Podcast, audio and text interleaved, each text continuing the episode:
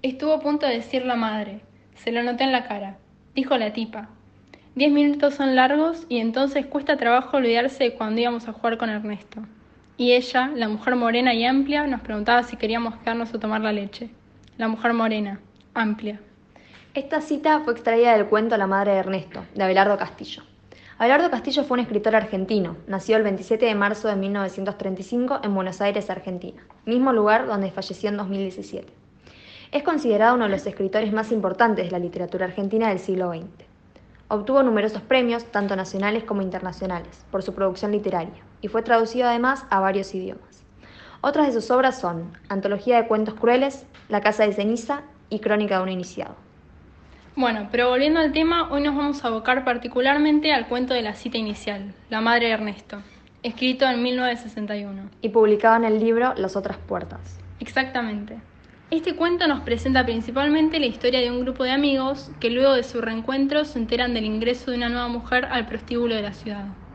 Julio, el líder y vocero del grupo, da a conocer la identidad de esta misteriosa mujer, que resulta ser la madre de uno de sus viejos amigos, Ernesto, a quien había abandonado en su infancia, con el objetivo de consolidar la idea fantasiosa que, desde muy chicos venían construyendo, deciden emprender viaje hacia su encuentro.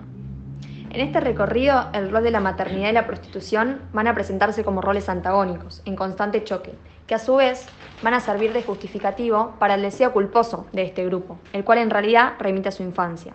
Claro, el deseo y la erotización se mezclan con el rol de la madre. Tal cual, y esto genera en los personajes masculinos sentimientos adversos, prejuicios, culpa y hasta vergüenza. ¿Y a vos no te parece que de alguna manera Castillo hace una crítica, bueno, puede ser implícita o no, sobre la percepción que tiene la sociedad sobre la prostitución? Sí, completamente de acuerdo. En parte es el estilo del autor, el tratar problemáticas sociales de esta manera. Es interesante pensar la utilización de las palabras, ya que a nivel lexical se puede observar el uso de adjetivos peyorativos, casi exclusivamente para el género femenino, y más específicamente relacionado al tema de la prostitución. Tal cual, lo había notado cuando lo leí. Un diálogo que me pareció particularmente significativo fue en la parte que dice, pero es la madre. La madre, ¿a qué llamas madre vos? Una chancha también pare chanchitos. Sí, ese diálogo es completamente explícito.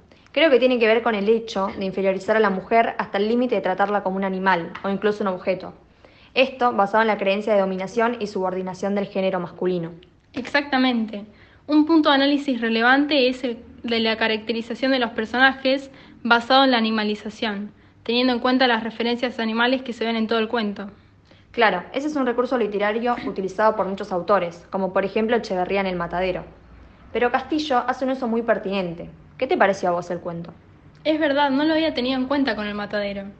Y con respecto a mi opinión sobre el cuento, puedo decirte que me pareció muy realista y que indirectamente hace una crítica a la sociedad. ¿Y vos qué opinás? Estoy completamente de acuerdo con lo que vos decís. Castillo tiene una manera muy particular de narrar, que se puede ver en todos sus cuentos, y que en lo personal me gusta mucho. Y sumado a la buena narrativa y la posibilidad de análisis que deja el lector, se encuentra lo llevadero del cuento. Bueno, nos quedamos sin tiempo. Esperamos que les haya gustado el podcast y los invitamos a leer La Madre de Ernesto de Abelardo Castillo. Y para cerrar, una última cita. Lo peor era que ella nos conocía a nosotros y que nos iba a mirar, sí. No sé por qué, pero yo estaba convencido de una cosa. Cuando ella nos mirara iba a pasar algo. Y si nos echa,